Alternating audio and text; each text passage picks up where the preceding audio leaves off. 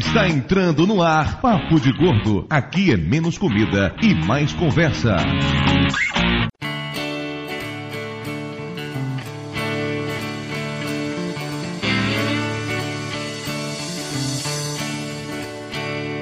Oh Lord, buy me a Mercedes?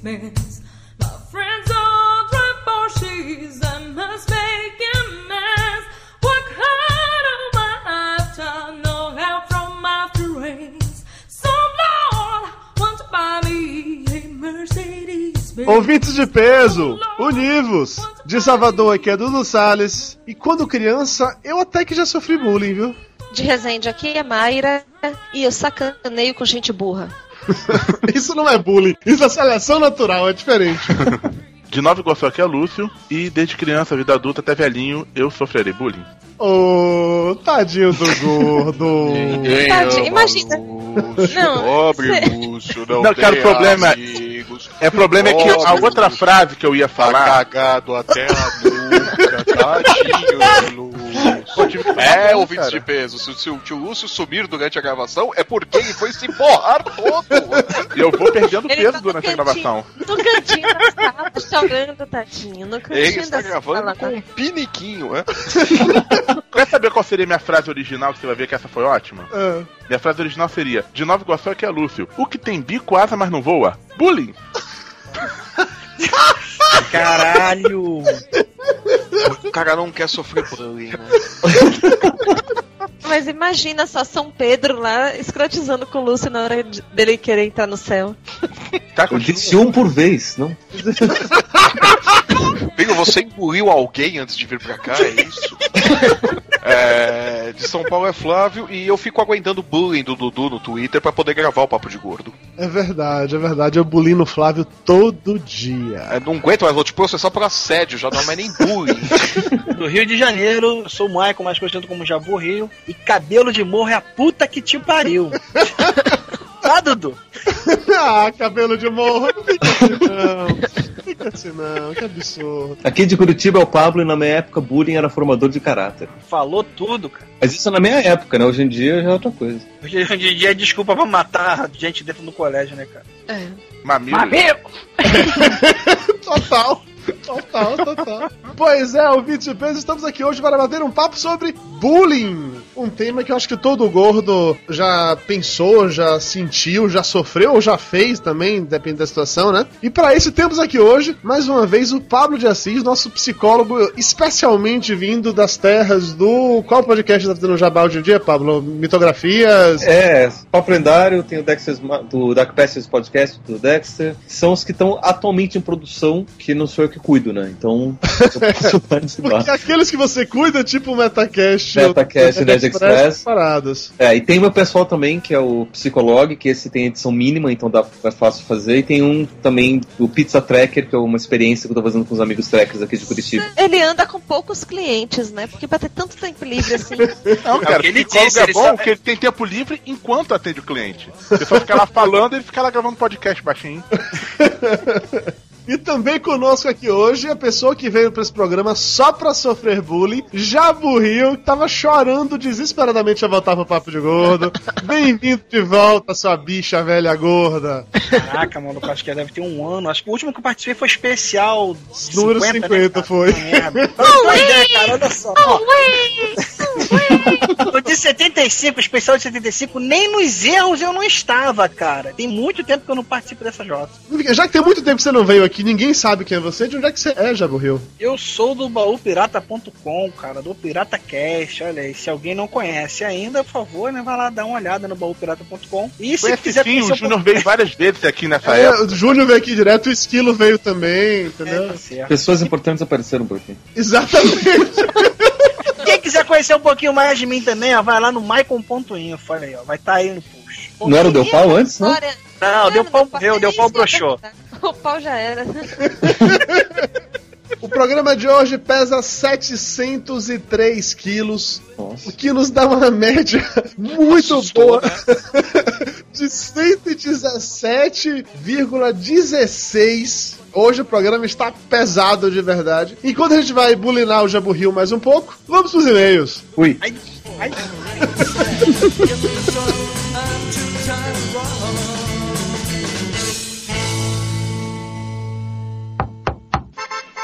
Seu Dudu, chegou a carta. E não é cobrança.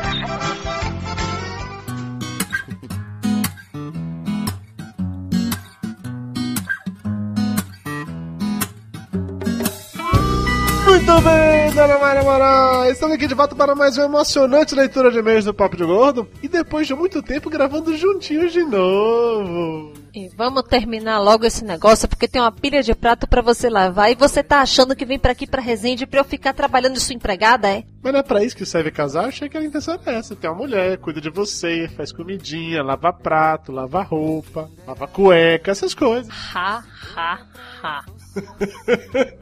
É melhor não brincar porque ela tem uma fera, uma besta assassina, fica me encarando de maneira nem um pouco amigável. Inclusive, no momento, ele está aqui numa pilha de livros do Papo de Gordo, sem saber se ele me morde ou se ele me pune rasgando os livros. É bom que quem comprar esses livros vai ter a impressão rabial do Toblerone. que absurdo! A Gaja nunca mais vende um livro do Papo de Gordo na vida. É mentira, a caixa tá fechada. Não existe nada de impressão rabial do gato, não. Ô, dona Mara Moraes, deixando esse papo de rabo de gato de lado, me conte uma coisa: se alguém quiser mandar um e-mail pro Papo de Gordo, como é que faz? É só escrever para o papo de gordo, arroba papodegordo.com.br. A pessoa também pode deixar um comentário no nosso site, no, no www.papodegordo.com.br. Por favor, façam isso. Somos pessoas carentes de e-mails, de comentários. Mayra chora todo dia. Quando ela abre a caixa de e-mail, não tem nem um e-mailzinho pra ela, não é, meu amor? É, né? Se eu tô dizendo, né? Então tá, né? E além disso, como é que as pessoas entram em contato com a gente nas redes sociais? Qual é a fanpage do Papo de Gordo? facebook.com barra papo de gordo. Muito bem, e o Twitter do Papo de Gordo? twitter.com barra papo de gordo. Isso aí, se você quiser seguir qualquer um dos gordos do Twitter, em cada post de podcast tem lá o link pro Twitter de todos os participantes, além de, obviamente, na nossa página também de equipe de peso, tem um nomezinho lá bonitinho de todo mundo. Está chegando a Campus Party Brasil 2012 e nós estaremos lá. Há controvérsias. Eu estarei lá se Deus ajudar e o meu chefe me liberar. Não, mas é fato, eu e o Flávio estaremos lá todos os dias. Já Mayra e Camila devem estar lá apenas alguns dias. Nós teremos surpresas na Campus Party, mas porque serão surpresas, não podemos contar ainda. Mas o que a gente pode dizer para você desde já é que teremos livros e camisetas do Papo de Gordo para vender por lá. Nenhuma delas tem impressão rabial do Toblerone. Ah, isso ia ajudar a vender. Ah. então, se você tiver interesse em comprar livros ou camisetas do Papo de Gordo, estaremos lá. O Flávio disse, inclusive, fará questão de fazer um autógrafo com desenho em todo mundo e comprar o livro. Se fudeu. Toma essa, tio Flávio! Além disso, está chegando também o Tour Gastronômico Papo de Gordo 2012, terceira edição lá em São Paulo. Ah, esse aí, como é sábado, eu posso ir. Exatamente, o tour será no dia 11 de fevereiro, um sábado. Dessa vez, o ponto de encontro será na estação de metrô Brigadeiro, às 10 horas da manhã. Ó, brigadeiro, papo de gordo. Aham, aham, aham. Ah, olha só, ela pegou a referência, que maravilha. De lá da estação Brigadeiro, nós vamos comer pastel numa feira na rua Cris Trombengerg, ou sei lá como é que se fala o nome dessa rua. Depois vamos no Black Dog, vamos tomar sorvete, tomar café, comer esfirra. Aí vocês sabem, aquela farra gastronômica que vocês estão acostumados. Então, Tour Gastronômico Papo de Gordo, 11 de fevereiro, sábado, 10 horas da manhã, na estação de metrô Brigadeiro, logo ali do lado das catracas. Esteja lá, que você não vai se arrepender. E o último recado, nessa semana, mais especificamente na quarta-feira, dia 1 de fevereiro, teremos uma novidade, assim, cinematográfica no Papo de Gordo. Tenha medo. Tenha muito medo. Se você ama o momento cultural do tio Lúcio, se você entra em desespero cada vez que não tem essa preciosidade da cultura podcastal brasileira no Papo de Gordo, você vai adorar ainda mais o vlog que o tio Lúcio vai fazer. Sim, o tio Lúcio agora terá um vlog. Tudo gravado em high definition para que você possa estar bem pertinho do tio Vai poder apreciar cada centímetro de banha daquele gordo. Ver também aquele suor escorrendo pela testa, que maravilha. Que gostoso. O tio Lúcio tá querendo ser o novo Felipe Neto, então eu não tenho certeza se ele estará de óculos escuro e reclamando da vida ou o que é. Assim, nós não podemos entrar em maiores detalhes ainda sobre o conteúdo do vlog, apenas que ele vai existir. Até porque se disser, ninguém vai ver, né? O- ok, eu posso prometer você o seguinte: o tio Lúcio não vai aparecer de cueca. Pelo menos ele me prometeu que não iria fazer isso, tá? De qualquer maneira, quarta-feira, 1 de fevereiro, vlog do tio Lúcio no ar. Não vou nem falar o nome pra não dar spoiler. Simplesmente venham no Papo de Gordo e assistam. Vamos agora descobrir por onde Flávio Soares e Dudu Salles andaram borboleteando pela podosfera.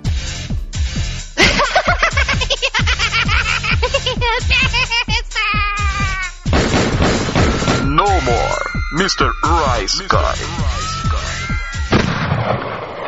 No Rice Guy dessa quinzena temos Flávio Soares no Radiofobia, falando sobre coisas de São Paulo. O que é que tem de São Paulo pra se falar? Em se tratando do Flávio, deve ter Corinthians, engarrafamento, ok, o que mais? não sei. Então, para Flávio, São Paulo se resume a Corinthians e engarrafamento, é isso? Ué, são as únicas coisas que ele fica reclamando o dia todo. tá certo também. Enfim, Flávio no Radiofobia falando sobre São Paulo, o link no post. Eu estive no Paro Nerd, lá do nosso amigo Nerdmaster, falando sobre a saga Star Wars, Guerra nas Estrelas. Além de mim, a galera do Jurassic Cast também tava lá, o Fat Frog, foi um papo bem interessante, extremamente nerd, recomendo, link no post. E eu estive no Diário de Bordo, lá do Baú Pirata, dessa vez apenas com participação especial para falar da Campus Party, só um trechinho no final. Não participei do programa inteiro, porque eu tenho mais o que fazer, né? Há controvérsias. tudo valer a pena. A vida é tão imensa e ao mesmo tempo é tão pequena. E se você não quiser ouvir o feedback do programa anterior, basta pular diretamente para 19 minutos e 37 segundos.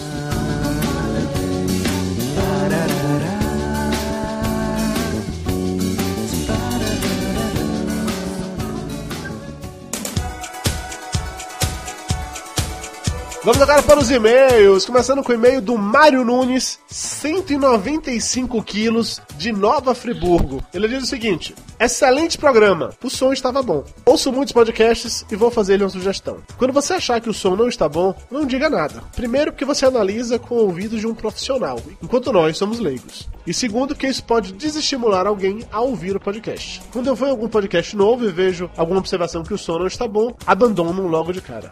Então, Mário, eu avisei que o som não tava legal porque o Papo de Gordo já chegou meio que num ponto assim que as pessoas esperam um certo nível de qualidade da gente. Então, achei que merecia o aviso. Né? A gravação foi feita por telefone, tinha uma série de limitações e tal. A gente fez o possível pra melhorar o áudio e no final das contas ninguém reclamou tanto assim, né? Acho que teve só uma outra pessoa que comentou: ah, o som não ficou bom mesmo, mas como toda a galera curtiu. Era um convidado especial, não dava pra exigir que o pobre aritoleiro tivesse Skype com microfone USB pra gravar com a gente, né? Então, foi o que deu pra conseguir.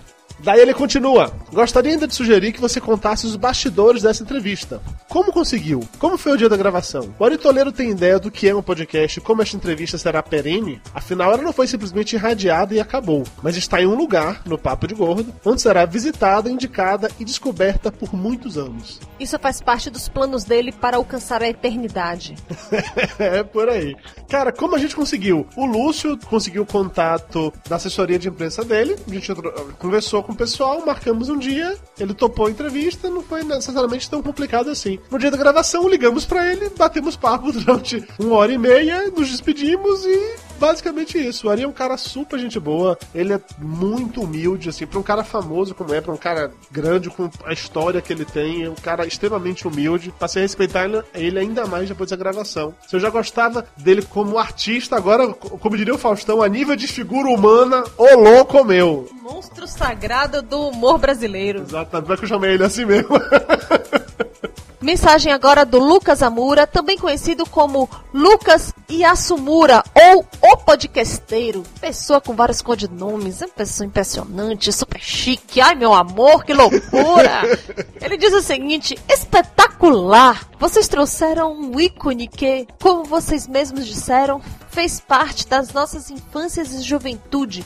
Humorista que é humorista não ofende nem é processado. É um artista, não é uma pessoa pedante, irritante, arrogante, não é alguém que tem um ego gigante, nem precisa querer ser mais do que ninguém. E o Ari é esse artista, simples assim. Foi ótimo saber que ele ainda está trabalhando bastante para fazer as pessoas rirem. Vocês realmente surpreenderam com essa entrevista. E é por essas e outras que o Papo de Gordo está fixo na minha lista de podcasts. Parabéns a todos os envolvidos e minhas reverências. Vai receber reverências do O Podcasteiro. É chique demais.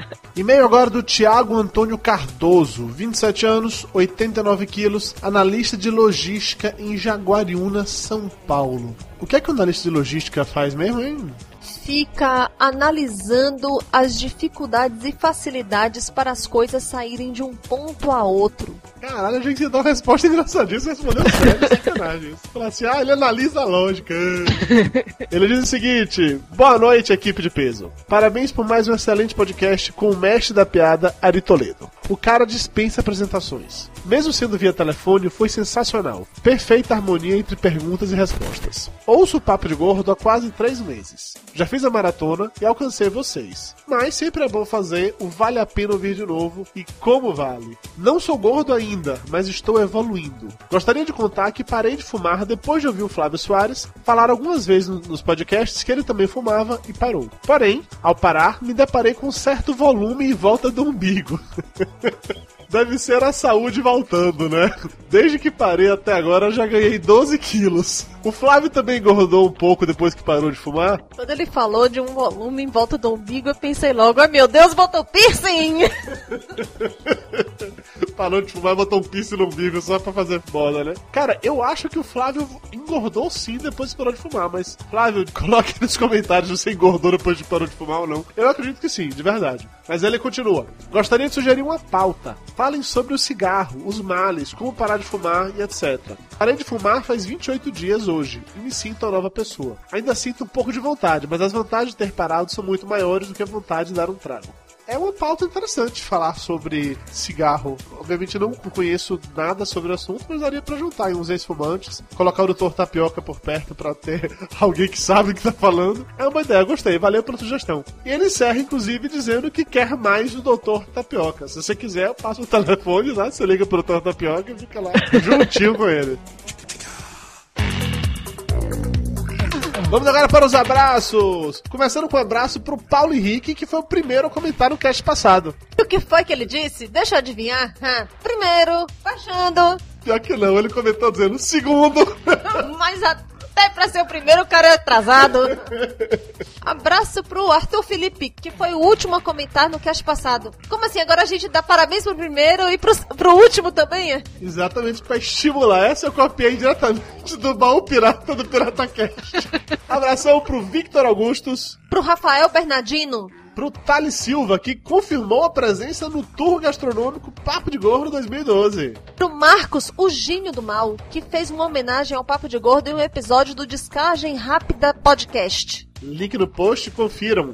Abração também pro Nilo Barroso, Pra Adriele Rodrigues, para Andréa Carvalho Queiroz, que acha de Toledo o maior contador de piadas do mundo. Abraço pro Edmilson, que adorou a entrevista e as inserções das músicas no cast. Abração pro Ronald, Pro Thiago Miro, pra Nilda, que quando criança morria de vontade de ver o show do Ari Toledo no Teatro Zácaro. abraço pro Danilo Luiz, Pro Morbeck, pro Kio Caio César, que assistiu três shows do Ari Toledo e chorou de rir em todos. abração pro Felipe Maricato Moura, que finalmente descobriu como um elefante se suicida. Pois é. Isso atormentou a infância de muita gente. abraço pro Gilmar Lopes, Pra Kátia Ramos, pro Benedito Portela, que pergunta se foi uma coincidência ou uma homenagem ao convidado o fato do cast ter 69 minutos. o pior que foi coincidência, mas é uma coincidência que foi muito bem-vinda. E um abraço pra todo mundo que mandou e-mail, comentou, compartilhou no Facebook, deu um reply no Twitter. E façam isso mais vezes, por favor. Clique nos botõezinhos curtidas, posts, compartilhem com seus amigos no Facebook, mandem RT, vamos divulgar cada vez mais o Papo de Gordo. Valeu, galera. Estejam aqui de volta em 15 11 dias para mais um episódio do Papo de Gordo. E lembrem-se, 11 de fevereiro, tour gastronômico Papo de Gordo em São Paulo. Vamos lá, de volta pro programa para ser bulinado.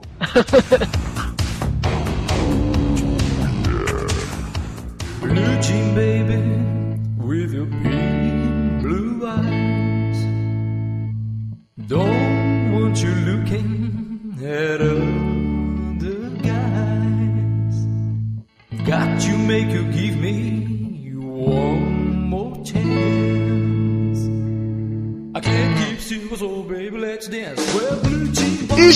Estamos de volta e vamos direto para o sensacional, maravilhoso e garboso momento cultural do tio Lúcio. Ainda tem disso, é, cara? Puta É volto, cara.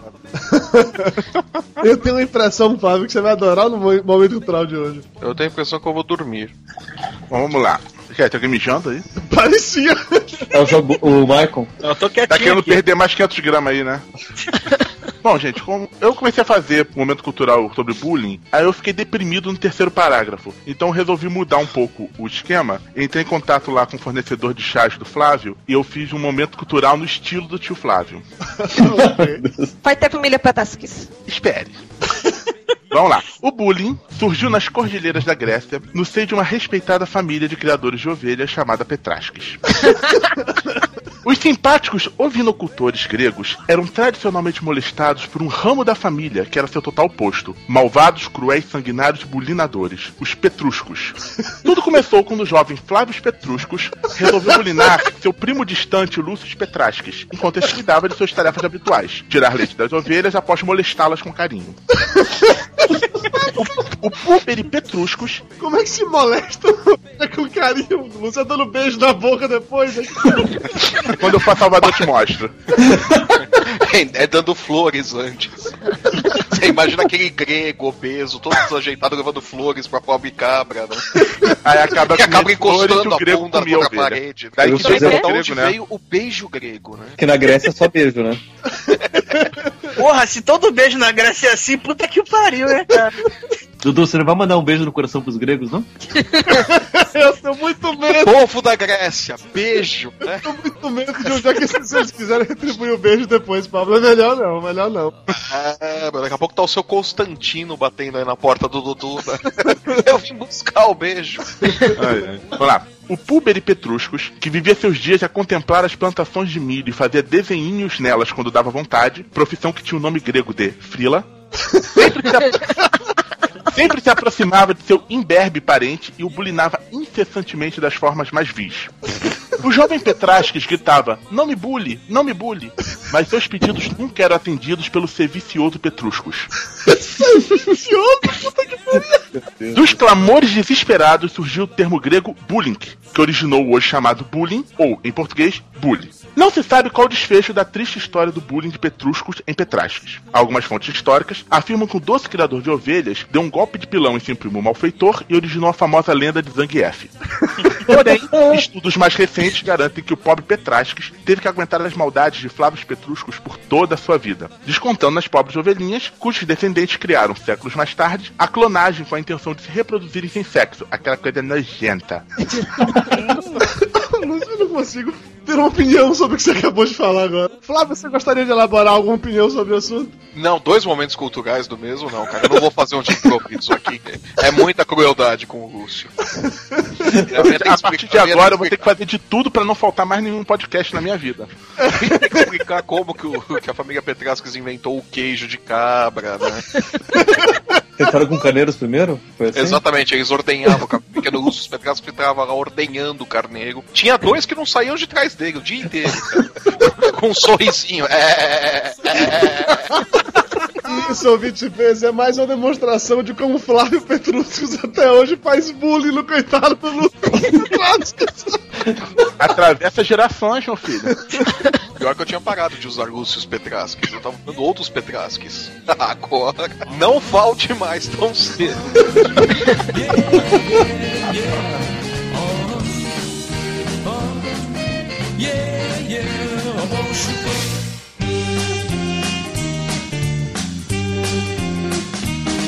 Hit the road, Jack. Don't come back no more, no more, no more.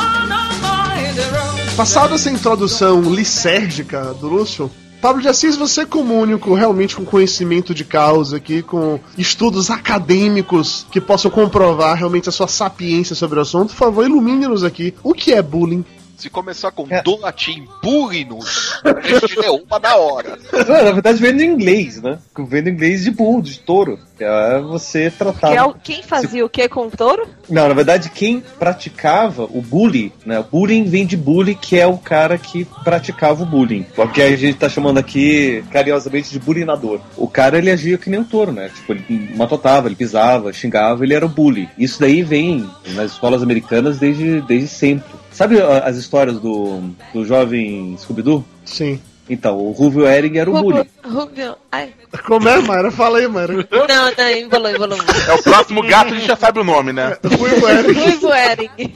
Ele era o bully. Tem aquela história também, filme clássico dos anos 80, acho que é Te Pego Lá Fora, uma coisa assim. Aham. Então, aquele cara novo era o bully também, que era simplesmente um malvadão que batia em todo mundo e que se foda. Aí no Te Pego Lá Fora tinha um tipo um nerdzinho que tinha um malvadão da escola. O nerdzinho fazia alguma bobagem, o malvadão queria dar porrada nele, porque todo mundo tinha medo dele. Eu lembro desse filme. Então, esse daí, esse cara é o típico bully. Então, tudo gerava a questão do bullying. Então, a prática de agir como bully passou a ser, ser chamada de bullying. Isso nos Estados Unidos. Tá, mas por que, que as pessoas fazem bullying? Assim? O que é que leva alguém a querer escrotizar o outro assim? Cara, isso daí tem de, de tudo, né? Você tem vários motivos, né? Tem as, as teorias mais Tem clássicas que dizem. É que pra todo sádico tem que ter masoquista, né? O sádico ele não existe sozinho. Mas né? nesse caso, o cara às vezes é masoquista sem querer, cara. Não é que ele quer, ele não quer ser bulinado. Ele, por algum motivo, por alguma bobeira, ele acaba deixando acontecer. Mas o masoquista, ele gosta de, de ser pisado. Não é o caso do. Pelo menos da maioria, né, cara, das pessoas que sofrem bullying. Não, não é. Então, assim, não, não, não é bem questão de, de sadismo, assim.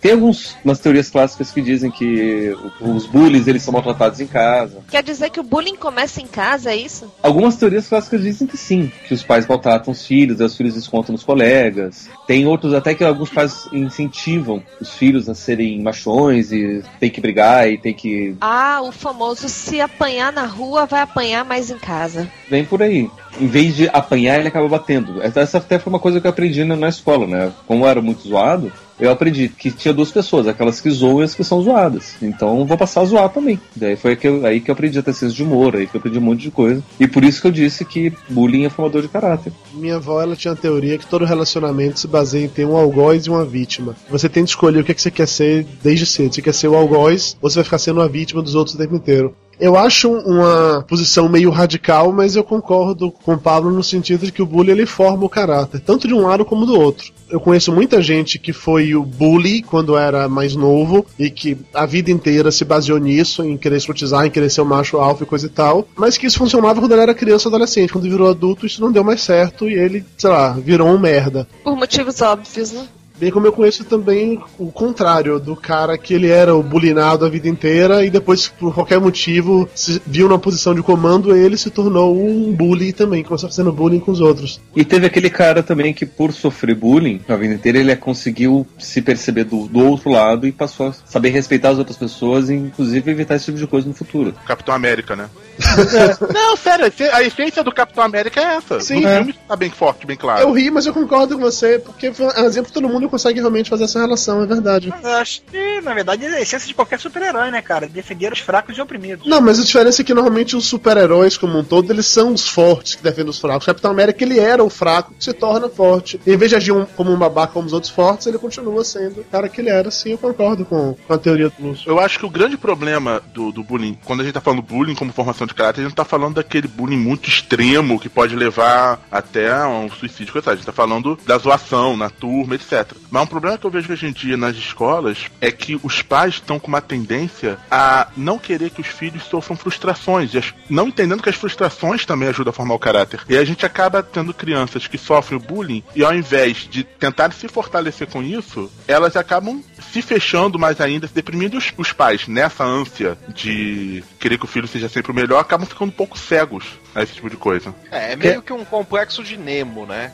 Que o mundo vive hoje, né? Uhum. Do- do- Procurando Nemo. É, mas é, né? Quando, quando o pai do Nemo fala pra, pra Dory dentro da barriga da, da boca da baleia que ele prometeu pro filho que nada iria acontecer com ele, né? Que ela fala, porra, que triste, né? Se você não vai deixar nada acontecer com ele, nada vai acontecer com ele, né? É, é meio que é isso que a gente tá vivendo nesse mundo politicamente correto, onde nada pode acontecer com, com ninguém, é- porque é bullying, é exagero, Só que aí, tudo é muito só que aí essa criança né? vai chegar na vida adulta, onde não tem o pai pra proteger, normalmente, e não vai saber lidar com as frustrações que vão ocorrer na vida adulta, porque teria que ter aprendido isso ainda na infância. É, até foi uma charge que eu vi sobre escola, mostrando, assim, 15 anos atrás, uma criança com cara de triste, a professora com uma cara séria, e os pais dando esporro na criança, falando, mas que nota é essa? E hoje, a criança com uma cara de a professora assustada, os pais brigando com a professora perguntando que nota é essa? Mas é interessante porque esse fenômeno é um fenômeno muito moderno. Ele acompanha a onda do politicamente correto. Porque antigamente, até a década de 80, começando da década de 90, você tinha casos de suicídio, de assassinato, de. Não, assassinato você tinha, mas por outros motivos, mas principalmente de, de-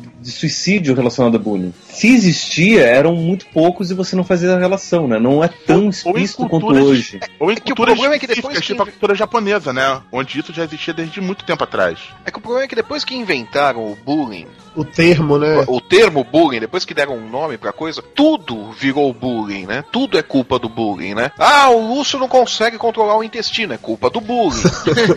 né? Ou o é Dudu é mimizento, é mimizento cedo. por causa do bullying. Ah, eu quebrei a unha. Ah, isso foi bullying. A minha unha está fazendo bullying comigo. Tudo virou bullying. Banalizaram o bullying. A verdade é essa. Tiraram o foco de quando a coisa realmente é séria, quando a coisa realmente é, Sim. é e o- algo de intervenção mesmo, né? E o povo cresce nesse mundinho assim e vai pra dentro das empresas também e começa a tudo também é bullying, é assédio moral, nada pode fazer. Então você dizer pra um cara que ele fez o, o trabalho dele mal e porcamente, você está errado porque você pega e você tem que valorizar e crer nas pessoas e desenvolver e não sei o Sim. quê. Ninguém faz nada de errado mais. Mas o grande problema pode disso e é que acaba mascarando o verdadeiro assédio moral ou o verdadeiro bullying. Então, às vezes, você colocar no mesmo saco o chefe que deu uma bronca correta e aquele que deu um esporro humilhante, você tá tirando o peso daquele que deu um esporro humilhante. Mas aí são dois extremos também, né? O caso do esporro humilhante. O esporro humilhante, aí é onde tá o problema. tá? Sim, mas ele é acaba esporro- perdendo força no momento que você. Tipo, a- a- aquela questão polêmica de bater em criança. Hoje em dia colocam na- no mesmo saco, não, não vou seguir por esse tempo porque não é o tópico, mas botam no mesmo saco a palmadinha e o espancamento. Sim, Eu- são coisas eu vejo- diferentes. Eu vejo que isso tá é, se tornando constante em relação ao bullying, especialmente nas escolas. É muito complicado hoje em dia nas escolas. Qualquer coisa que aconteça é bullying. Uma briguinha entre crianças, que na nossa época de criança a gente resolveria entre si no dia seguinte éramos amigos trocando brinquedos. Hoje em dia, os pais de cada criança vêm à escola pra poder brigar. Não, e o que é pior ainda, né? As pessoas não podem sequer, hoje em dia, discordar. Gente, a vida inteira todo mundo notou e, de certa forma, apontou as diferenças. Seja lá no que for. Desde uma, o tipo de sapato diferente que a pessoa está usando, até mesmo uma questão mais de comportamento ou uma outra. Qualquer outro tipo de questão. E A hoje em dia não é pode. esse- a, a verdade é que esse comportamento exageradamente politicamente correto que o mundo tá tendo, que ninguém pode se frustrar, ninguém pode se decepcionar, não existe mais um meio termo, né, entre aquelas frustrações cotidianas que vão te tornar mais forte, que vão te preparar pra vida, e aquelas que podem te causar um, um estrago, tudo foi jogado no mesmo caldo, aí você acaba tendo casos do Boçal lá em Natal, que, porque a, a guria não quis dar um beijo nele, foi lá e quebrou o braço dela em dois lugares. Tá? Isso é um absurdo, mas por quê? Porque esse cretino foi- provavelmente foi protegido pela família, alguma coisa assim. Quer dizer, é aquela super proteção que nada acontece, você não se prepara pra nada, você não, você não tem bagagem psicológica com qualquer tipo de rejeição, qualquer tipo de negativa. Então deixa eu entender aqui. O conceito é o bullying de verdade, aquela parada agressiva, obviamente é errado, mas esse tipo de provocação, de perturbação, de implicância que todos nós aqui passamos, isso é bom pra ajudar a formar o caráter. É isso que todo mundo acredita? Sim. Mais ou menos. Sim. Não, não é que ele seja importante existir. O que é importante é você aprender a lidar com ele. Cada pessoa vai lidar de um jeito. O importante é que os pais, nesse caso, eu falo do sentido dos pais porque o meu campo não é psicologia, educação, né? Eu observo muito é isso. Ao invés dos pais orientarem os filhos em relação ao que tá acontecendo, a criança que tá sofrendo bullying, seja leve, forte, moderado, não importa o, o grau, entre aspas, ao invés dele orientar a criança a, a como reagir a isso num grau equivalente àquilo que está sofrendo, eles protegem, eles fazem uma proteção. E essa proteção é o problema. Eu não vejo o bullying em si como problema, e sim a proteção exagerada que muitos pais fazem. E sem contar que, quando uma palavra vira moda, todo mundo começa a usar indiscriminadamente. A imprensa começa a usar indiscriminadamente. Uma porção de gente começa a fazer pesquisa sobre isso, falando as, ma as maiores bobagens, porque o termo virou moda. Esse negócio que hoje a gente chama bullying existe desde sempre. Só que hoje em dia tá com um nome específico, e aí você vai fazer uma pesquisa no Submarino, de preferência pelo link do, do Papo de Gordo, vai encontrar vários livros sobre bullying. Muitos falando bobagem. Mas antigamente era maior, mais fraco do que hoje, hoje é mais forte? Ou Não, hoje, hoje em dia tem, tem, tem mais visibilidade por vários motivos. Né? Antigamente você não tinha o politicamente correto, antigamente você não tinha uma relação de mercado tão forte quanto a gente tem hoje. Né? Se a gente pega até da década de 80 inteira, você tem essa briga entre, entre comunismo e capitalismo, vai criar um, um sistema de mercado que era diferente do de hoje. Né? Hoje em dia a gente tem o, o poder do cliente muito maior, então eu posso reclamar, eu posso exigir o meu direito. Não gostei, eu vou lá e, e reclamo que quero meu dinheiro de volta. Eu quero aquilo que eu tô pagando, sabe? Então Eu você acho vai lá na escola questão- e você pode reclamar da, da educação e o pai quer que o filho ganhe nota porque é isso que ele tá pagando, pro filho ter nota, sabe? Daí o filho que acaba sendo protegido, entende? Mas Daí você tem toda uma outra é, relação que é diferente. Eu não acho que hoje tá pior do que, do que antigamente, cara. Eu acho que o que acaba sendo o problema, que acaba dando essa impressão de que tá pior hoje, é que os pais, ou as pessoas, os responsáveis, estão prestando mais atenção na- na- no comportamento da- da- das crianças, no comportamento dos adolescentes, em função de tecnologia, desses negócios de, de facilidade com que você tem de, de fazer merda pela internet, como a gente vê todo dia, e, você acaba prestando mais atenção, você acaba vendo o que acontece há séculos na, na humanidade, mas que ninguém nunca prestou atenção, porque ninguém dava importância nenhuma pra isso. E aí que você tem essa dimensão exagerada, né? Quer dizer, ah, meu Deus, estão fazendo isso com o meu filho. Não, fizeram isso com, com as pessoas o, tempo todo, a vida inteira. Isso aconteceu. Pois é, é, é exatamente aí. Mas e por que que a partir de um certo momento passou a ser essa, esse pecado mortal que todo mundo vai pro inferno por causa disso? Olha só, todo mundo foi no jardim de infância e todo, sempre teve a dentuça, sempre teve a gordinha, sempre teve todo mundo que era sacaneado ali dentro. Gente, no jardim de infância a gente falava tirei o pau no gato, mas o gato não morreu. A gente fazia bullying com o gato. Hoje em dia não pode mais. É. Não, hoje, É isso hoje que eu em tô dia. Mudaram a letra da não, música. não atire o pau no gato, porque isso é Isso muito não feio. faz. né? É, exato. Isso não se faz, o gatinho é nosso amigo, não devemos Proteger- maltratar os animais. Você tá entendendo? Então, assim, eu acho que por conta disso tudo que a gente tá vendo aí, a coisa tá pior. Eu acho que a coisa pior sobre esse aspecto, quer dizer, não é que o bullying tá pior, a, a patrulha ficou muito pior. Exatamente. É, cara, você cantar tirei o pau no gato não faria você maltratar um gato. Porra, nunca bati, nunca joguei pedaço de pau em gato por causa Eu dessa já tive música, muita vontade, mas nunca fiz. Mas aí, tam- mas aí é o que, é o que a gente tá falando no lance do politicamente correto, né, cara? Eu não vejo essa, por exemplo, a musiquinha do, do, do Atirei o Pau no Gato como bullying, como anti-bullying, mudarem. Acho que é só realmente o politicamente correto, que é uma coisa escrota às vezes. Velho, você quer ver como o mundo tá chato, cara? Imagina um filme como Curtindo a Vida Doidado sendo feito hoje. Não rola! Metade dos filmes de antigamente não, não ia conseguir Não rola, não rola. Próprio Trapalhões, porques! Trapalhões não ia vencer. olha É, só, vamos lá, Renata. Renata Aragão chamando, chamando o Mussuno de grande pássaro azul. Não, não ia rolar. Isso é bullying. Eu concordo com toda essa questão de como ao se colocar o nome nisso parece que tudo se supervalorizou e tal, mas talvez porque tem esse nome, talvez por qualquer motivo desconhecido, porque se fala mais sobre isso, a impressão que eu tenho é que hoje, aparentemente o bullying ele é mais forte. Acho que hoje a galera faz com mais escrotidão, faz com a intenção de machucar de verdade, enquanto eu acho que na minha época era muito mais uma coisa de criança brincando, sendo cruel, mas de criança brincando. Tá Criança é cruel. Bullying moleque, né? É, pode ser de forma. raiz, né? É um bullying maroto. O pessoal Sabe que não eu- vê que a criança no primeiro momento é cruel. No primeiro momento tá chamando o coleguinha de gordinho, no segundo tá abraçando o coleguinha. Entendeu? A criança deu um empurrão porque quer aquele brinquedo, no segundo momento tá compartilhando com o colega. Que É natural da criança isso. Mas quando você acaba transformando em não natural um comportamento natural, a criança vai entender aquilo como algo estranho e vai começar a agir diferente. Além disso, tem outro, outra questão que é a questão do, do, do pensamento simbólico da criança. A criança ela pensa, ela tá aprendendo a, a simbolizar, aprendendo a criar metáfora, aprendendo a fazer associação com as coisas. E daí quando ela canta Atirei o pau no gato, ela tá aprendendo a simbolizar, tá aprendendo, tá, eu tô trabalhando essa questão da violência, mas de um ponto de vista simbólico, né? Então você acaba vendo muita coisa que a gente acaba vivendo de um ponto de vista simbólico. Então essa coisa, por exemplo, que dizem que é, videogames violentos promovem violência, não é verdade. Conheço muita gente que cresceu com videogames violentos, hoje em dia são capazes de fazer mal a qualquer, a qualquer gato, não consegue fazer nada. Então, e daí o que acontece? Quando você tira essa possibilidade de simbolizar das crianças e você literaliza tudo, a única forma que a criança tem para poder trabalhar a violência que é inerente do ser humano é através do ato literal e não através do, do, do ato simbólico. E aí vem a minha prática de bullying hoje. Porque as pessoas estão cada vez mais literais, estão incapazes de entenderem ironias, estão incapazes de entender piadas, estão incapazes de entender qualquer coisa que fuja do mundinho literal delas. E é aí que eu escrotizo horrores. Ou seja, você faz bullying com todo mundo por causa disso. Ué, vou fazer, mas o que, além de me divertir? Que absurdo, mano.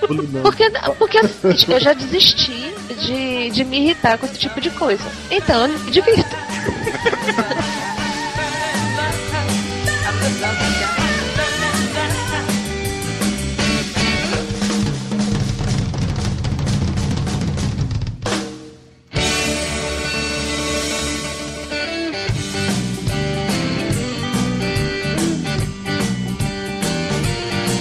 Alguma forma de perceber quando seu filho tá sofrendo bullying na escola? Lúcio como educador, Paulo como psicólogo e Flávio como pai. Dudu não é nada, né? Desde Jabu, tadinho. Não. Eu com meu gato aqui, eu sei que ele sofre bullying com você, viu, Dudu? Ele sofre mesmo. A Toblerone foi bullyingado demais. Jabu, como técnico de informática, o que você acha? Não, eu vou responder como criança que já foi bulinada, vamos dizer assim. Ui! Pelo padre? Não, não, ó, nem primeiro Cara, a gente vai-.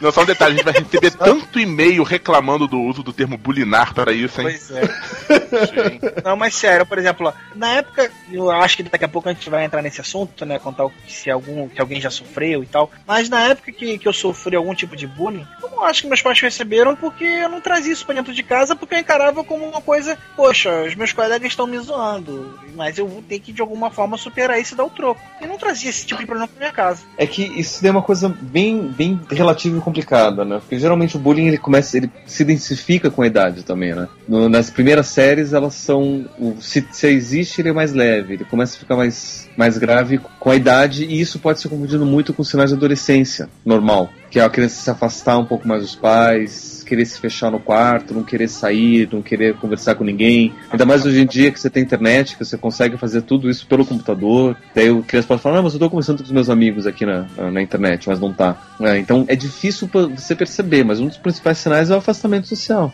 A criança uma- não querer mais sair com os amigos porque eles não têm mais amigos, porque os amigos não, não, não aceitam. E uma coisa que eu noto também são muito, muitos pais que criam uma autoilusão. Eles têm certeza de que o filho é daquela forma que eles idealizaram. E a realidade não muda nada. Não importa o que a realidade se demonstra. E se você chegar para um pai desses, que o filho tem uma- um determinado problema social, uma coisa do tipo, virar para ele e fala: Olha, seu filho tá demonstrando tais tendências, seria bom você observar isso melhor, levar a um psicólogo ou uma coisa do tipo, a pessoa vira bicho. Falar psicólogo, inclusive, vai vira bicho. Tá chamando meu filho de maluco e coisas do gênero. Mas isso aí acontece, é que nem o, o cara que. A mulher corneou ele, você é amigo dele, você vai falar pra ele, ele vai ficar contra você, cara. As pessoas não gostam de ouvir as verdades. E tem pai que acha que é cego, porque, porra, tu vê, por exemplo, o cara vai arrumar o filho pra levar pro colégio. Aí corta a porra do cabelo do filho, Chanelzinho estilo He-Man. Entendeu? Bota uma porra de uma camisa toda esquisita no moleque. Será que ele não pensa, pô, na minha época, se eu fosse esse moleque eu seria zoado? Será que ele não pensa nisso? Por isso eu acho uma maneiro uma propaganda que tem na televisão agora do filho pedindo pro pai parar antes da entrada do colégio pra ele sair. Exato. Aí o pai vira: Antes de você ir, só uma pergunta: Você sabe surfar? Não. Você já pegou alguma mulher? Não. Você sabe fazer Sabe isso? tocar, Não. tocar guitarra? Ai, olha, eu que tinha que ter vergonha de tá- ser visto contigo. Aquilo ali é bullying, é o pai fazendo bullying com o filho. Diga-se passagem. Mas um bullying de formação de caráter. Sim, sim, sim, sim, sim. Flávio, você quer comentar sobre essa questão do perceber bullying no filho? Cara, É que é, é muito cedo, né? Pra eu, pra eu começar a notar esses sinais de, de alguma coisa com o Logan ou com o Max. Nem tem ainda. Eu acho que Isso o Max daí, cara. pratica bullying lá na caixa. não, não, o Max pratica bullying o tempo todo, aquele moleque desocupado. Mas é aquela coisa, eu tento fazer o que eu, o que eu posso. Uma coisa que eu, eu acredito muito nesse negócio de ah, como a criança, como as, as crianças evoluem pelo contato testando limites, se experimentando, se testando, né? Então quando o Logan e o Max estão brincando juntos, às vezes eles começam a exagerar, eles começam a, a ir numas de, de, de empurrar, de morder, a brincadeira fica um pouco mais séria. Eu deixo. Eu deixo eles irem testando eles mesmos os li- os limites até, até hora que a coisa fica realmente séria. Sabe? Aquele negócio de, tá, enquanto não tá saindo sangue, beleza, deixa que eles se entendam. né?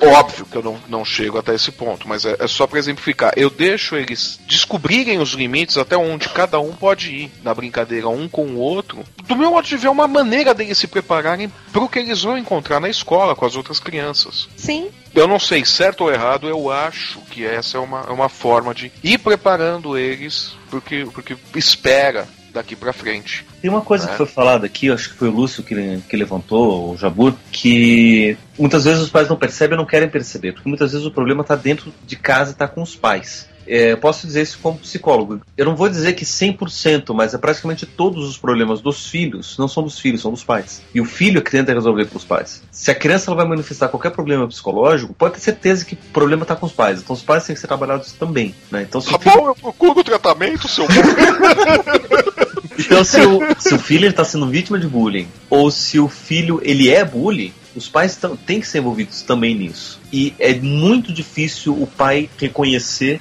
o seu próprio erro através do erro do filho. É uma coisa que a gente fala muito na escola. Quando vai ter reunião de pais, aqueles que mais precisam são os que não aparecem. É líquido e certo. Não É o que- apareceu. Normalmente é quem precisaria estar lá ouvindo o que está sendo falado. É o que eu costumo dizer, né? Ninguém precisa de psicólogo. Só aqueles que dizem que não precisam, esses sim precisam mesmo. Eu não preciso de psicólogo, nunca precisei. Dudu, eu, aconselho- eu conheço um, um colega aí em Salvador, eu acho que você devia conversar com ele. Cara, de- depois de ter, depois tá de ter sido estudado pela minha irmã durante a faculdade dela, eu acho que eu não preciso de psicólogo mais. Uma coisa de ética, meu. Não, todos os desenhos que ela tinha que fazer com o paciente, ela passava pra mim. Hoje você vai ser uma mulher de 50 anos. Hoje você é um homem de 30 anos. Nessa base, eu tinha que fazer as casinhas, ler o que, que eram as manchas, E essas porcaria neste momento, a irmã do Lúcio perde o diploma. Neste momento, a irmã do Lúcio perde toda a credibilidade, né? Da formação acadêmica dela. Muito bem, Lúcio. Destruindo mais uma carreira, né? Tá, deixa eu defender ela, todo mundo faz isso, tá? Todo psicólogo já fez isso. O outro, o outro sendo expulso da ordem, né? Pra revelar o segredo, né? Puta merda. Mas vai, vai o grupo de maçons psicólogos aí baterem em você. Gente, me fala uma coisa, vocês acham que o, o bullying pode provocar traumas que duram a vida toda ou é um negócio que é só naquela fase e pronto? Eu acho que dependendo Deixa eu ver a opinião primeiro, depois eu falo. Vamos começar, quem não, não entende nada do assunto, depois vem pro Vai lá, profissional. cabelo de morro. Ah, cara, eu acho que dependendo do grau, sim, né?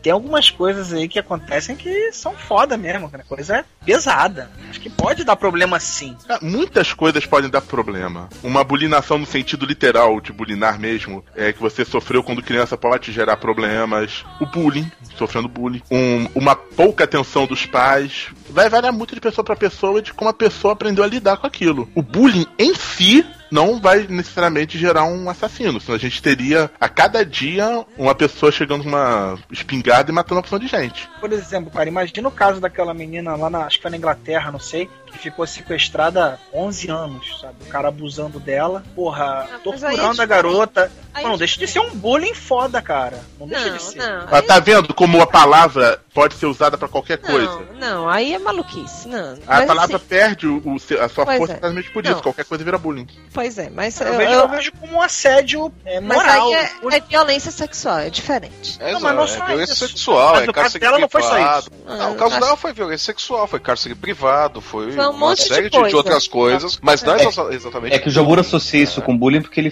viveu bullying assim, não? Não, eu quero- Não, já por... aquele mas velho eu- alemão que ficava te enrabando em troca de pirulitos. Ele deixava você ir pra escola depois. Mas eu ganhava balinha. Mas eu, Legal. a- eu acho que provoca sim marcas pro resto da vida. To- acho que todo mundo aqui, Dudu, Lúcio, eu, o Jabu, o Flávio não, que o Flávio era punk e batia em todo mundo. Exatamente. Mas eu acho que todo mundo lá no fundo, no fundo, se lembra assim de quanto que era doído toda vez que a galera zoava e que tem certas coisas que você vive no dia a dia que às vezes dá aquela pontadinha assim que você se lembra do, do- de como era que você se sentia naquele tempo. Mas isso aí vai, vai entrar naquele papo que a gente tava falando da formação do caráter, e não num trauma em si. Não, Acho que mas é só deixa, uma coisa muito a pesada pergunta que foi, gerar um trauma. deixa marcas, deixa marcas pro resto da vida. Mas é, uma, mas é uma escolha sua o que você vai fazer ou não com essas Sim. marcas. No caso do Flávio, resolveu que em vez de ficar com marcas, ele iria deixar marcas dos outros, assim se tornou punk. É uma forma de lidar com a situação. É que, é que era difícil comprar armas naquela época.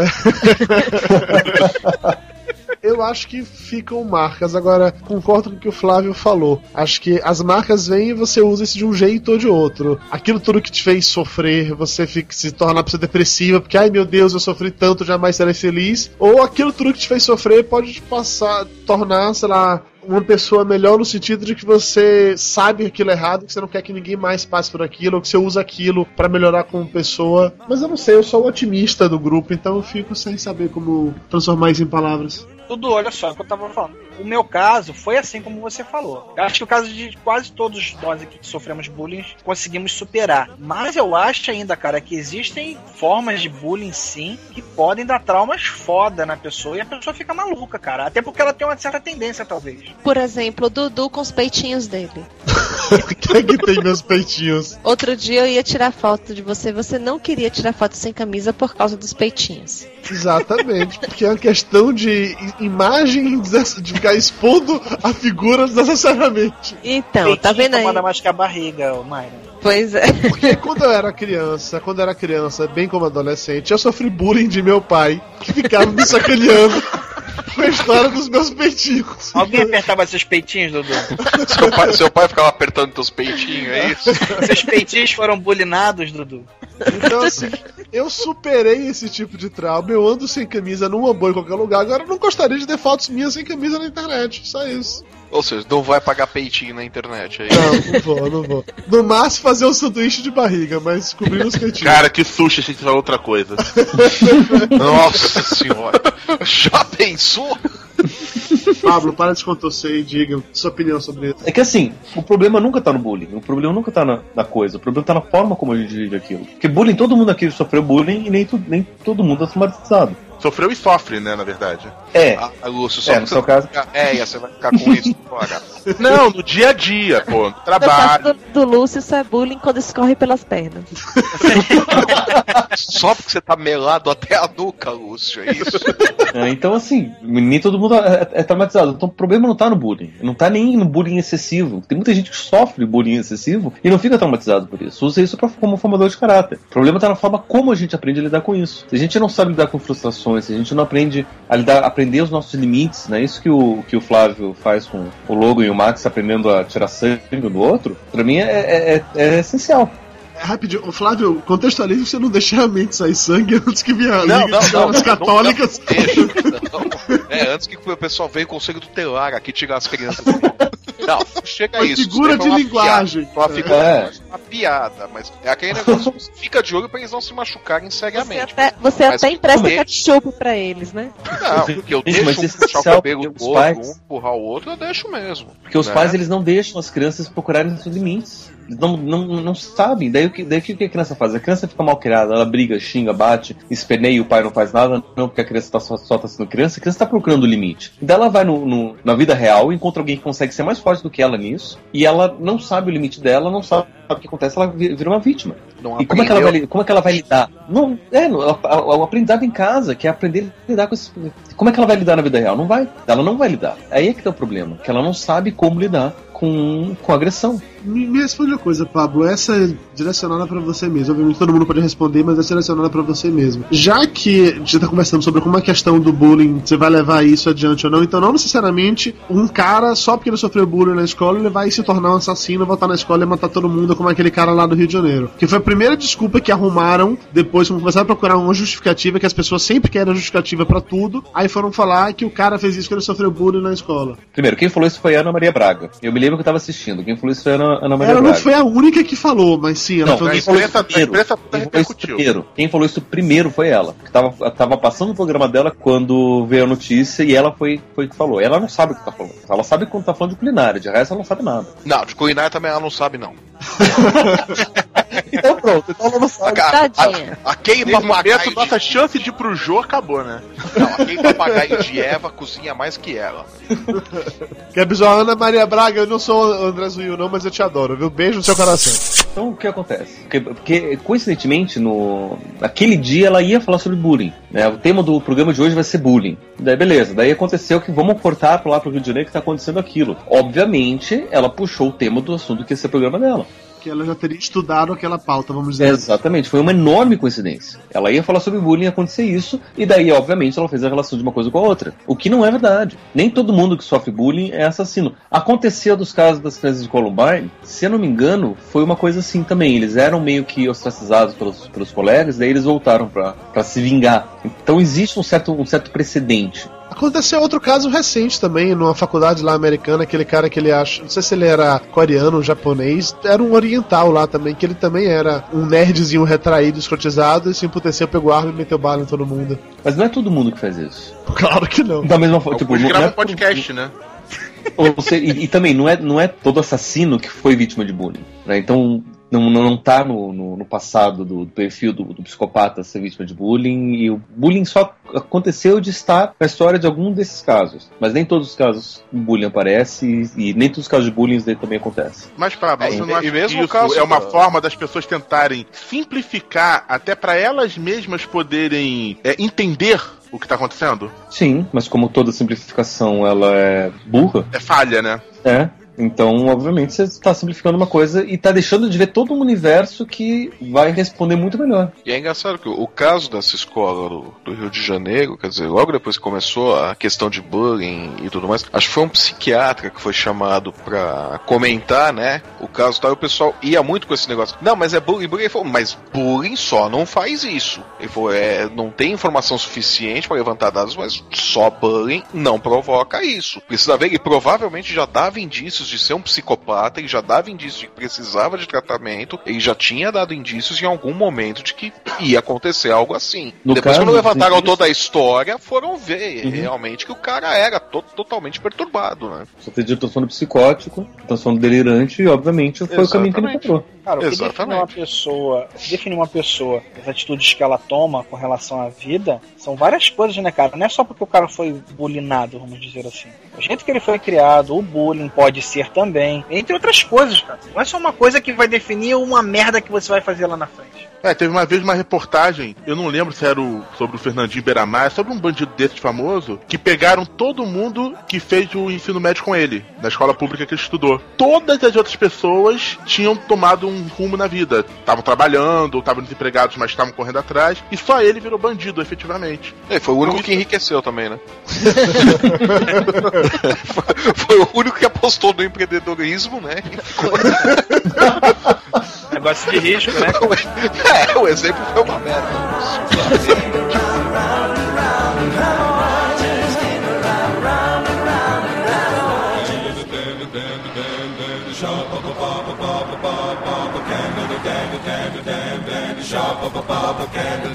Vem cá, uma outra vertente, vamos colocar assim, de bullying, o bullying virtual. Cyberbullying. Cyberbullying, obrigado. Eu li esses dias uma charge eu achei bem interessante, que era assim, eram dois caras conversando, assim, no mundo real, dois caras conversando. E lá vem aquela pessoa que eu não gosto, ah, vamos sair daqui de perto pra não ter que falar com ele antes que ele veja a gente. Aí no mundo virtual, de novo, dois caras conversando. E olha lá aquele cara que a gente não gosta, ah, beleza, vamos lá escrotizar com ele, só por diversão. Vocês têm essa impressão que na internet o, o bullying acabou se tornando, sei lá, mais forte, maior por conta do anonimato, porque você, sei lá, ninguém pode meter a mão na sua cara quando você fala alguma coisa? Ah, meu, na internet todo mundo é valente, né, cara? Pois é, já vi Todo muito mundo é chihuahua, valente na internet. muito É. chihuahua posando de pitbull aí.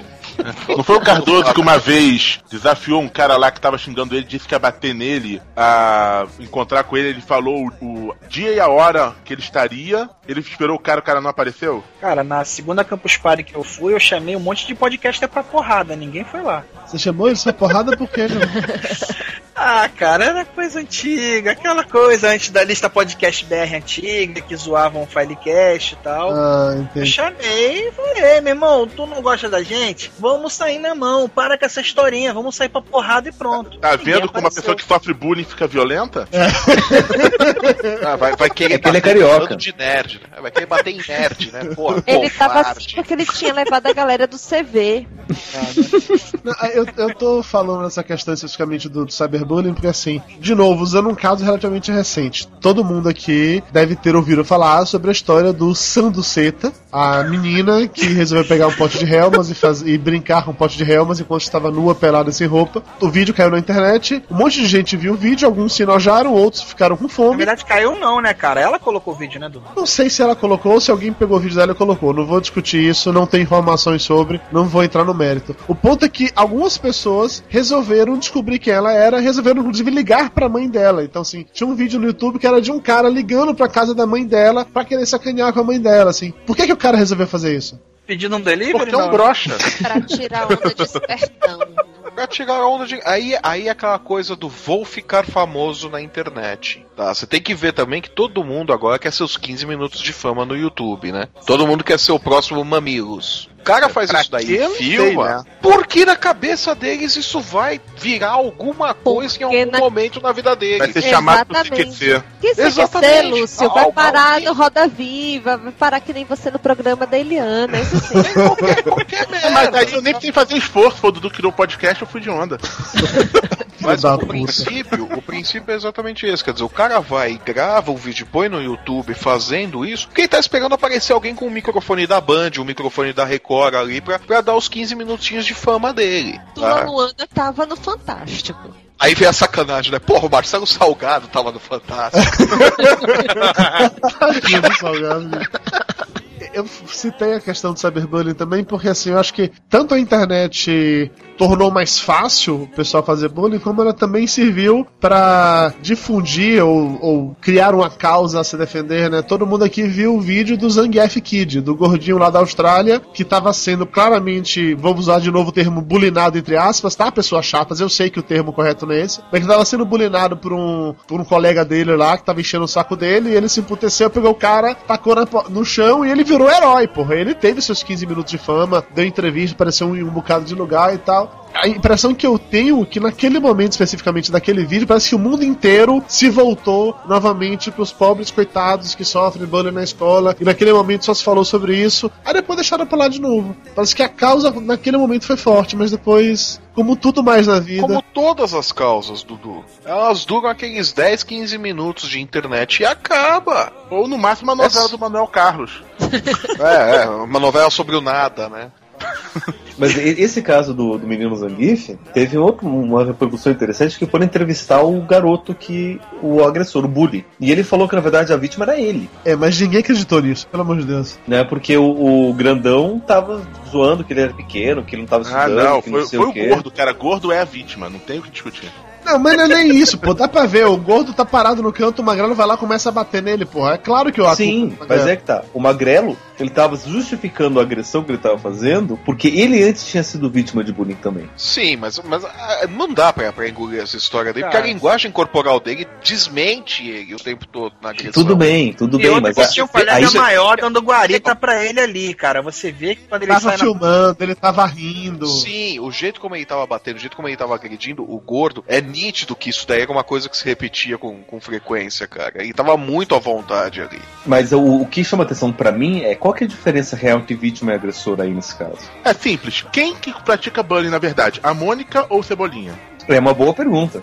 Eu acho que é Cebolinha. É, o Cebolinha vai lá, zoa a Mônica que tá no canto dela, mas ela vai lá e dá porrada nele. Isso, é o Cebolinha. Só que ela é a menina mais forte do mundo e bate nele de uma maneira até desmedida em relação ao que ele faz. Quem tá praticando bullying? Eu ainda acho que é Cebolinha. Porque a Mônica tava quieta no canto dela. Você tava lá, no, que- não enche o saco, ela tá no canto dela. Você foi perturbar, agora aguenta as consequências. É, é aquele negócio, é, voltando de novo pra questão do Zangief Kid. A reação dele foi exagerada, mas ele foi levado a uma situação limite. A reação dele tá correta? Não, não tá correta. Dá até medo da reação dele. Também podia ter quebrado a coluna do cara. Não, porque quem tem essa reação poderia pegar uma espingarda e dar um tiro na testa do cara. Exa- é exatamente esse o ponto que eu, que eu, que eu queria chegar.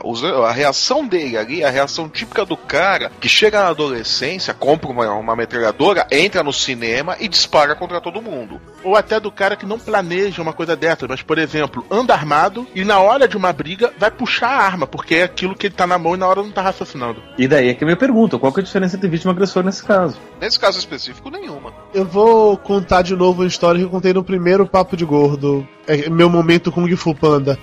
Durante muito tempo no meu grupo de escola, quando eu era criança, sei lá, 10 pra 11 anos de idade, eu não sei, não tinha nenhum problema, todo mundo era amigo, todo mundo gente boa e tal. Chegou um momento específico que veio um grupo novo de alunos pra escola e teve um cara especificamente que ele resolveu, porque eu era gordo e ele era magro ou qualquer coisa do tipo, ele vai ficar me sacaneando e ele ficava me sacaneando sistematicamente. Eu fiquei suportando essa merda durante meses e meses e meses e meses e meses, porque eu não fui criado pra sair na porrada com todo mundo, eu não era punk como o Flávio, eu era só um gordo gente boa, que até então só tinha lidado com pessoas sendo gente boa com ele. E aí chegou naquele momento porque o cara encheu muito meu saco depois de meses sofrendo esse negócio. Eu fiz o que o Jabu falou, que eu chamei pra porrada. O cara veio todo cheio de coisa, meti um tapa na cara, ele caiu chorando, bati de mão aberta, uma parada bem Bud Spencer ter esse rio mesmo.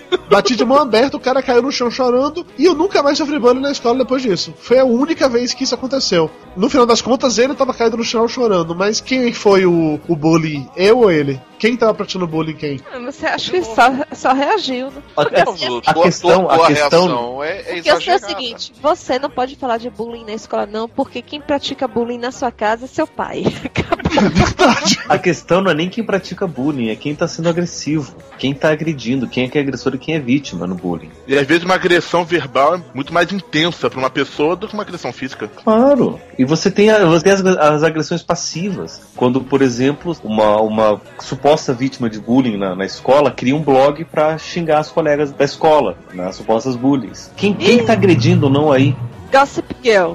É, bem por aí. Aconteceu uma parada dessa lá em Amargosa, na época que eu ensinava lá no colégio, no Pedro Calmon. Teve alguém que criou um perfil fake no Orkut e começou a chegar na comunidade do colégio pra ficar contando fofoca dos outros. Ninguém sabia quem era, mas provavelmente era alguém que, se, que foi sacaneado por todo mundo que foi citado, né? Quer dizer, isso era o que se deduzia, pelo menos. Às vezes você ignorar é rea- é a melhor reação, dependendo da pessoa. Aí é que tá, e é nesse ponto que, que eu concordo Não. com o Zangief Kid, sacou assim? Você ignora, você ignora, você ignora, mas chega no momento, cara, que você não tem como ficar ignorando pra sempre. Você tem que fazer alguma coisa pra aquilo acabar, aquilo parar. Ignorar não Mas é. depende, é igual, é igual aquela questão do, do apelido. Apelido só pega, é o que dizem, né? Se você reage a ele, né, cabelo de morro?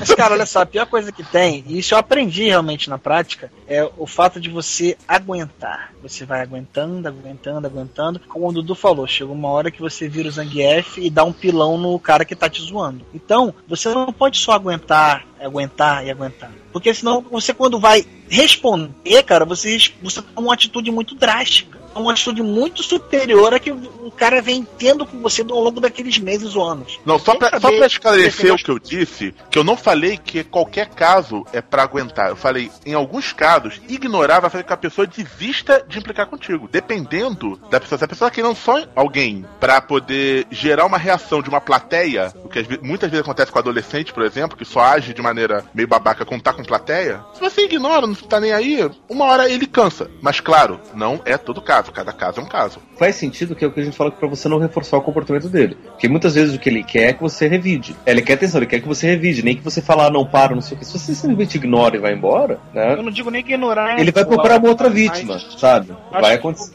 Mais certo é você não se levar a sério. Eu aprendi isso, cara. É você não se levar a sério e muitas vezes você se zoar antes que te zoem. E aí você passa batido e a pessoa pensa, caralho, o maluco ele é tão, tão liso que vou zoar ele pra quê? Isso que o Jabu falou é engraçado. Quando eu me mudei pra, pra Salvador, eu sou de uma cidade chamada Amargosa, já falei isso mais de uma vez. Porra, é claro que eu seria vítima correta pra fazer piadas sobre alguém que veio de Amargosa. E eu fazia mais piadas com a minha cidade do que todo mundo, então a galera desencanou disso. Porque não tinha graça me zoar, ah, o cara de Amargosa não tinha graça, porque eu zoava com Amargosa, eu fazia piadas com o nome da minha cidade. A, a piadinha de dizer, ah, ele é de Amargosa, Amarga, Giló, é, eu fazia coisas muito mais engraçadas do que isso, então a galera via de um jeito diferente. Mas aí eu acho que também cai na questão de, tanto a questão do, do grupo, né, que o Lúcio comentou mais cedo, de o cara querer plateia, como o lance da reação exagerada que o Flávio falou mais cedo, assim. Se você vai ignorando uma coisa, ignorando, ignorando, ignorando, na verdade o que tá acontecendo é que você tá enchendo aquele copo. Isso, porque na verdade você não ignora, na verdade você simplesmente não responde, mas aquilo fica lá reverberando. Você engole, você engole aquilo, mas você não solta. Na hora que vem aquela última gota d'água, que pode ser a coisa mais idiota, você já pode ter suportado coisa pior, mas aquela gota d'água foi suficiente pra poder explodir tudo. E aí você vai reagir não de acordo com aquela última gota d'água, mas sim com todo o histórico. E aí rola o Zangief Kid tacando o magrelo, quase quebrando a coluna dele. E normalmente as outras pessoas vão te julgar baseado naquilo como reação àquele episódio, não a todo o histórico. Sei lá, eu acho o Bully uma parada complexa. Eu, graças a Deus, só sofri dessa única vez e não tive nenhuma outra experiência maior, além, obviamente, do Seu pai. Bully que eu sofro com meu pai, mas aí ele faz com todo mundo, entendeu? Eu acho engraçado. Deixa eu contar uma história que aconteceu comigo. Tinha um cara na, na escola que era o bully lá da, da minha sala e eu era a vítima dele. Ele sempre ajudava a pegar no meu pé. Só que o mais engraçado é que ele nunca foi um aluno muito estudioso. E eu, o ávido. Nunca é, né? Não, geralmente Às não. vezes é. Às vezes é, mas uh, geralmente não. Às vezes, o cara que me implicava comigo no ensino médio era o- a segunda maior nota da turma. E daí o que acontece? Geralmente ele sempre vinha, na época de entrega de trabalho, não sei o que e tudo mais, ele sempre vinha pedir pra colocar o nome dele no, no, no trabalho. Eu colocava na esperança de que ele percebesse isso pra parar de me encher o saco. E daí foi interessante que chegou uma época que eu resolvi tacar o foda-se. E falou, olha, não vou mais aguentar, não sei o que. Daí eu fiquei sabendo que ele ia sair da escola. Ah, não sei, eu vou sair, eu vou pra outra escola. Eu falei, nossa, graças a Deus não vou mais ter que aguentar ele. Só que daí ele veio falar comigo, olha, eu preciso da sua ajuda. Porque eu preciso passar nessa matéria e eu não tô conseguindo entender a matéria. Você me ensina? Eu olhei pra ele e falei, o que, que eu ganho com isso? Eu finalmente vou ter minha, minha, minha vingança, né? Você vai se fuder. E a única pessoa que pode te ajudar é o cara que você sempre usou a vida inteira. Falei, cara, se você me ajudar, eu nunca mais vou com você. Mas se, se o cara ia embora mesmo? Mas é que tá, ele era amigo de muitos dos meus amigos também, né? Então eu, eu tava fadado em encontrar ele de novo. E dito e feito, né? Eu ajudei ele, e não vi ele durante um tempo, mas das, das outras vezes que a gente se encontrou, ele não, não tava mais me zoando, né? Tipo, ele, a água bateu na bunda dele. Você comprou o silêncio dele com as aulas. Comprei o silêncio dele com as aulas. Eu ensinei Mas- ele o que ele tinha que fazer, que tinha que saber, e ele conseguiu passar na prova. E ele reconheceu, né? Que ele não era tudo, pelo menos nesse, nesse caso. No meu caso, eu comprei o silêncio da, da galera da escola também assim, passando o gabarito das minhas provas pra galera. Ah, Então, assim, só funciona se você sofrer bullying se você for inteligente e tiver boas notas. Senão você tá fudido, sua tendência é só ser escrotizado. E se o outro for burro, né? É.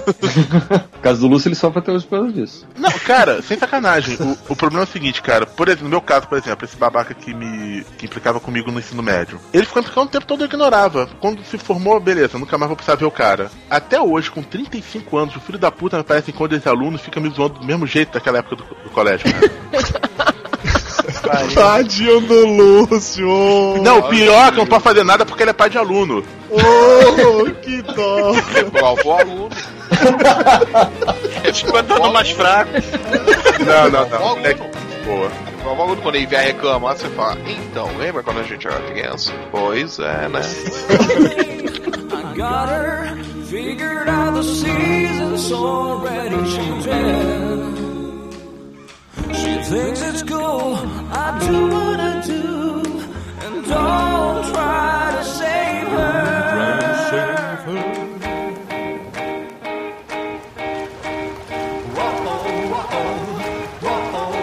Aqueles apelidos escrotos que a gente recebia quando era criança, isso pode ser considerado bullying também ou não? Claro.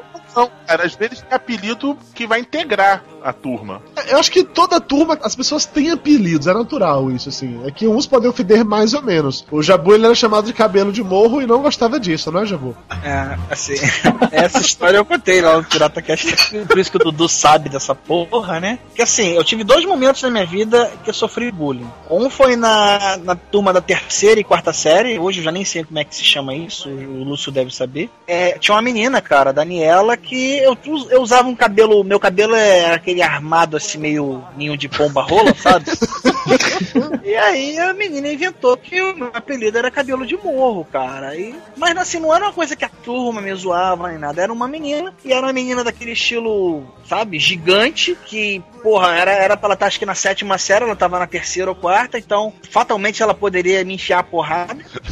Era um molequinho. Ou seja, você além de ter cabelo de morro, você tinha medo de mulher, entendi. Bom saber que certas coisas nunca mudam, né? Não é que eu tinha medo, talvez ela batesse no, no moleque mais forte da turma, vamos dizer assim, sabe? Só que ela cismou comigo, e não pelo fato de ser gordinho, que na época eu era gordinho, mas cismou com cabelo de morro, cabelo de morro era uma coisa que me incomodava pra caralho, e passou, eu puto pra caralho durante dois anos. Até que na quinta série ela saiu e eu dei graças a Deus. Falei, porra, legal, né? A Daniela não está mais aqui. Não serei mais zoado na sala e tal. Mas aí na sexta série surgiu um outro filho da puta, cara. Que chamou de cabelo de morro também. Não, que aí foi a época que eu fui bulinado como o virgem da sala. Ah. O- Como se na sexta série. Não, como se na sexta série todo mundo já tivesse comido todo mundo, né, cara? Você, com- você, na verdade, não era o virgem, era o que não sabia contar vantagem Exato. Você com 10 anos de idade, né, cara? Claro que todo mundo tinha comido todo mundo com 10 anos de idade, né? Mas o único apelido que você recebeu foi cabelo de morro. Não teve nenhum outro apelido assim escroto que, sei lá, te machucou, te magoou, te feriu por dentro. Não tinha o cajuzinho, não?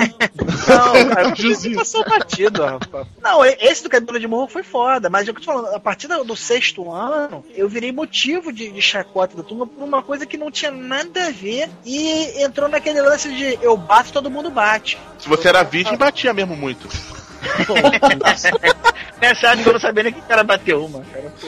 Pablo, tinha- teve algum apelido assim quando você era criança que. Cara, o pior é que o único apelido que eu tinha e sempre, sempre tive era é Pablito. Mesmo porque meus- minha mãe me chamava assim, minha família inteira me chama assim, os meus amigos de infância me chamavam assim, até hoje. Quando me contam, ah, Pablito, não sei o que, mas é o único, mas eu não vejo isso como coisa escrota. Eu lembro que uma época, na, quando eu entrei na faculdade, semana do calor, não sei o que, me apelidaram de lagartixa.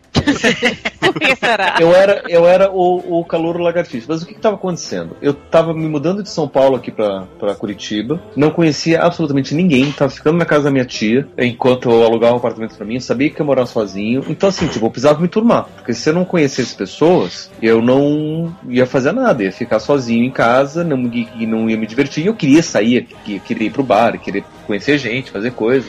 E daí, de tanto de eu topar as coisas, né? Tipo, vamos fazer, vamos, tô lá, a gente faz, sai, acontece. Me chamaram de, de lagartixa, né? Porque aquele calor que fala, me joga na parede me chama de lagartixa. Ah! Né? Eu pensei que era porque você é todo branquinho. É, eu também tava achando que era isso. Que eu sei que você Tem que ver que Curitiba, né, gente? Curitiba.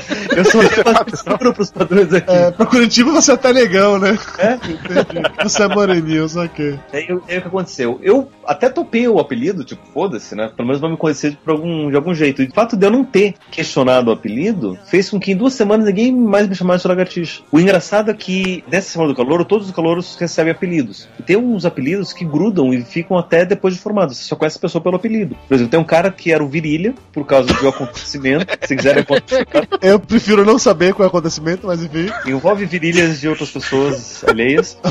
ok. E daí, tipo, ninguém sabe o nome dele. Ele é o Virilha, porque o cara não gostou do apelido. Daí ele se fudeu. Nem Passou ele, nem a menina, né? Não, não era menina, era outro menino. Por isso, por isso que o apelido pegou. É, então, o fato dele não ter gostado e, e ter reclamado disso, pegou pra sempre. Eu não sei o nome dele, eu chamo ele de Virilha até hoje. Flávio, você te- lembra de algum apelido assim? Quem deu apelido pro Flávio não sobreviveu o dia seguinte. Não, mas na verdade eu nunca tive mesmo nenhum apelido assim. Humilhante, qualquer coisa assim. O apelido que eu lembro que eu, que eu tive, coincidentemente, de, de escola que acabam usando aqui era o tio Flávio, né? Acabam chamando de tio Flávio, papo de gordo, gente no Twitter, tudo. E era o apelido que eu tinha no, no tempo de escola, né? Você tinha cara de velho desde aquela época. Eu sempre fui chato, né? E mal-humorado, então. A única vez que tentaram me botar apelido foi Monga Mulher Gorila. Porque eu fiquei com, eu fui com a turma vizinhos. né? Não, não, não é foi isso, não. Filho da puta. Não foi isso. Se fosse, eu falaria. Mas não foi isso, não. É porque exposição agropecuária em Feira de Santana tinha a tal da Monga Mulher Gorila e eu fiquei com um cagaço foda, né? E aí as pessoas ficavam, ah, a Monga atrás de você, Monga, não sei o quê. E as pessoas, durante uma semana depois da Feira Agropecuária, ficaram chamando de Monga Mulher Gorila por causa do medo que eu fiquei e depois parou. E perdeu a graça. Cara, nunca tive apelido. No máximo, variações do nome, tipo Lucinho, que até hoje umas pessoas é uma coisa bizarra, eu com essa altura, essa gordura, me chamar de Lucinho. Ah, mas parente é normal. Falando de, de amigo de escola, por É, exemplo. não, O nunca- cara que te fazia bullying, ele não te chamava de nada, era só Lúcio. De nada que eu vá contar aqui, porque eu sei como isso funciona nesse podcast. Ah, você tá com medo de sofrer bullying, tio Lu. Não, mas não é, não, não foi um apelido que pegou, não. Ele falava de palhaçada, mas eu, eu ignorava naquela filosofia. Como eu não ligava, fingia que não era comigo, nunca pegou apelido em mim durante minha vida toda. É engraçado porque, assim, apelido, apelido de verdade, eu nunca tive. Teve Xuxo, Xuxo, Pega.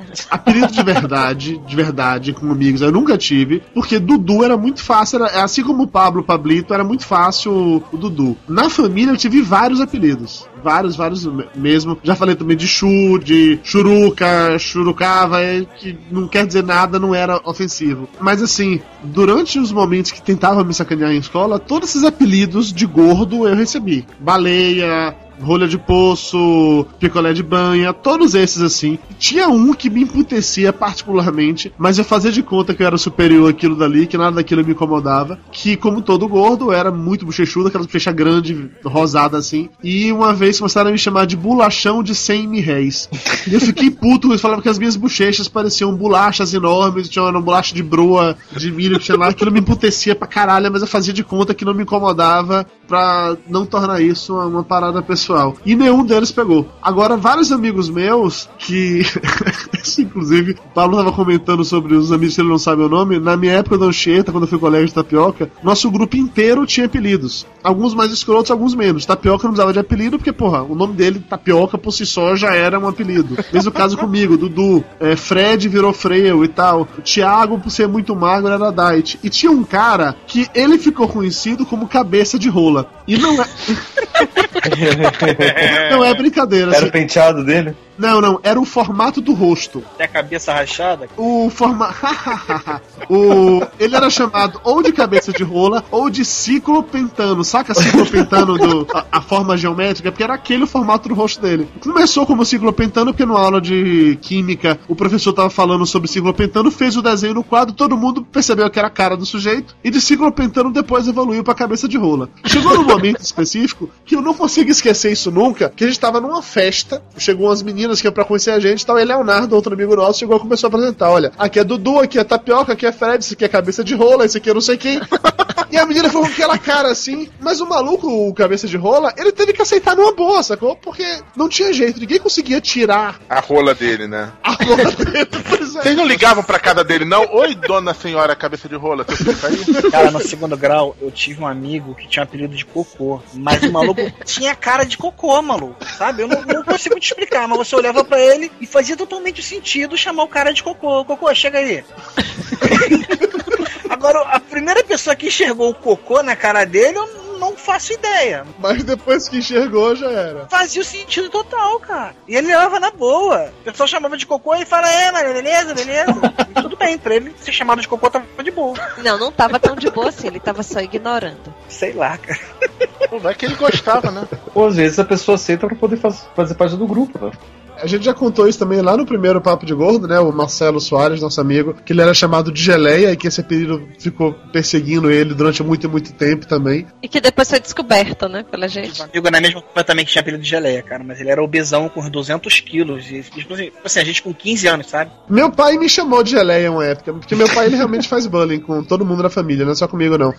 Meu pai ele é gordo, sempre foi gordo, e ele faz bullying com todo mundo que é gordo. Minha sogra faz bullying comigo. Mas até aí toda sogra faz, né? Mas minha sogra diz que eu sou uma, Uma frasqueira que eu não faço vergonha de levar nos lugares. Chama a Mayra de Nora de estimação e diz que não faz vergonha levar ela nos lugares. Isso não é bullying. Não, não, não, com todo amor e carinho. exatamente, exatamente. Jabu, me conte aí, você, depois de cabelo de morro, você foi conhecido como o único virgem da escola, por favor, compartilhe Virgem dela de 12 anos?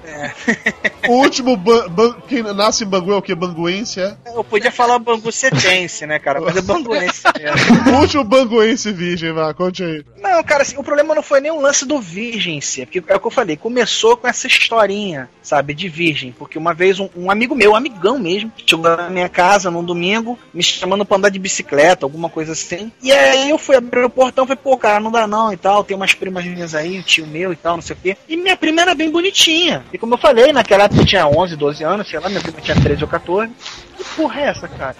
Aconteceu uma coisa estranha na mídia aqui. Tá comendo o microfone aí, Flávio? Culinando o microfone. Dormiu, cara, acho que dormiu. Também acho. Capotou. Ou ele capotou, ele deixou o microfone lá e saiu de perto. Pode ser É, isso. tá sonhando com a tua prima. Caralho, que ponto que eu tava pra essa conversa não ficar muito esquisita. Você tava pensando na tua prima gostosinha.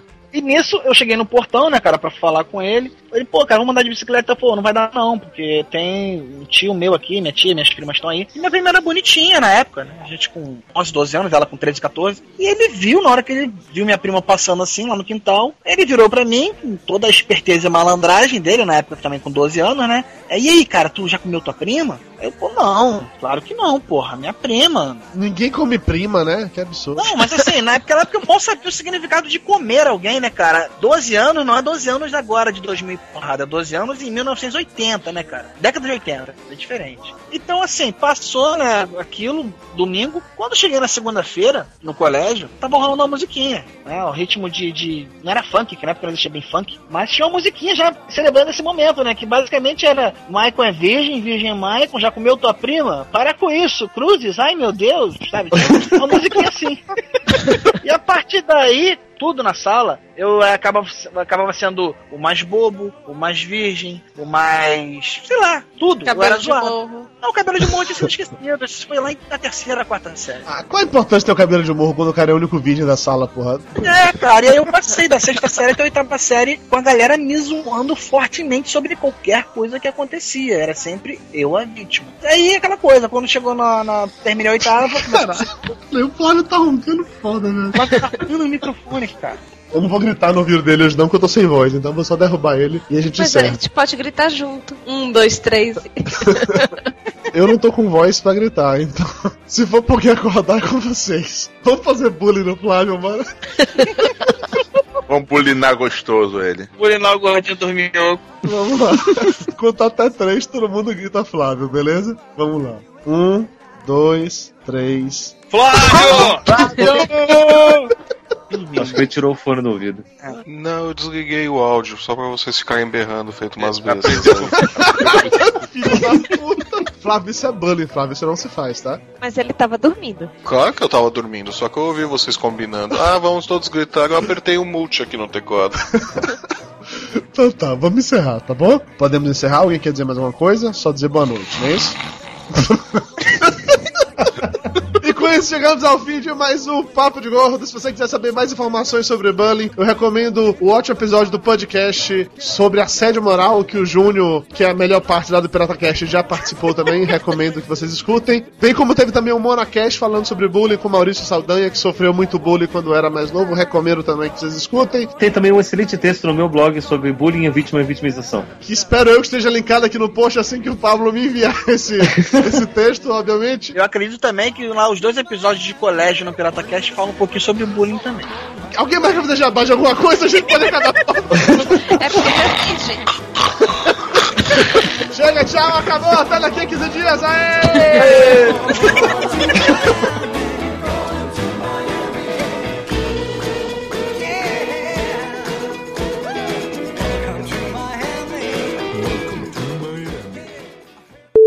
É, Jabu Rio? É, o Jabu do Rio. Se ele conseguir entrar, claro. Se a internet dele ajudar de novo. I can't take your call now. Ah, claro. Please leave a message after the tone. Por que não? Tudo bem, é derrubado automaticamente. I can't take your call now. Please Caralho, leave a Jabu! message after the tone. Thank you. Caralho, pera aí. Desliga a porra do, do, do tapu, Mas eu não tô vendo puta. o chat que vocês estão me chamando, ó filha da puta. Manda um texto qualquer no chat aí pra eu ver. I can take the call. Please. Meu Deus, o programa sobre bullying tá começando bem, né? Você sabe que o Jabu ele veio aqui hoje só pra ser bulinado, né? Todo mundo sabe disso. Pablo entrou na conversa ou não? Entrei, eu tô ouvindo. É um bom psiquiatra, né? Fica Ele está só analisando, só analisando. Psicólogo, porra, não ofende não, puta que pariu. Eu sei o que eu tô fazendo, a diferença dos psiquiatras. Tem um psiquiatra americano que diz assim, que psiquiatra só, só receita remédio quando não sabe o que tá fazendo. Como a maioria, ou quase todos os psiquiatras do Brasil só receitam remédio, Mas não dizem que psicólogo ou psiquiatra que não, é quem queria ser psiquiatra, mas não passou pra medicina? Ui, Esse é o dentista. Minha voz tá legal aí, cara, que eu troquei o mic. Tá a mesma merda de sempre. não, Eu tentei gravar já com esse- pra melhorar a sua voz, só um transplante de cordas vocais. É, e se perder o sotaque carioca também, melhora. Colei aí a pauta do programa. Vamos falar sobre o bullying. Esse programa muito provavelmente será um pouco mais sério, mais contemplativo do que a maioria dos papos de não pode fazer piada? Claro que pode. Eu espero que você faça piada, Pablo. Eu gosto de, de lhe ter como psicólogo convidado, porque você é aquele psicólogo que tem ciência de humor, entendeu? É, inclusive, quando o Jabu ele ficou chorando porque ele queria gravar algum programa e ele falhou no último, né? Que a internet dele não, né, não funcionou. Exatamente, aí que eu falei desse programa daqui. Problema, eu posso sim, eu posso que eu sofri bullying, não sei o que e tal. Falei, beleza. Vai ser você, eu falei, porra, velho, tinha que ser com o Pablo, não tinha outra pessoa, não. Consideração, O Pablo é muito chato, cara. Porra. Eu gosto do Pablo, mas porra, o cara é curitibano, puta que pariu. Mara, como é que tá o Toblerone? Tá aqui pinatando. Você já fez a brincadeira do secador com ele? Não, Não faça isso. Todo castigo pra gato é pouco. não vou Não, não fazer isso faça com meu bebê. Não fale assim do meu anjo, você não é digno de falar com ele. Ô Flávio, você que tem gato também, me diga aí formas interessantes de sacanear com gatos, se divertir no processo, vá. Não, mas eu não sacaneio gatos. Mas Não tem um negócio legal que você faz. Você segura o gato. Ah, você segura Você o gato. segura o gato, você, você bate com, com a ponta Levanta do dedo. Bem, bem de leve. Cala a boca, Lúcio. você segura a cabeça dele, você bate bem de leve com a ponta do dedo no nariz dele, o bicho começa a espirrar enlouquecidamente. Você vê, cara, no programa sobre bullying, a gente tá com- comentando sobre formas de bulinar o gato. Papo de Gordo. Com a gente é menos comida e mais conversa.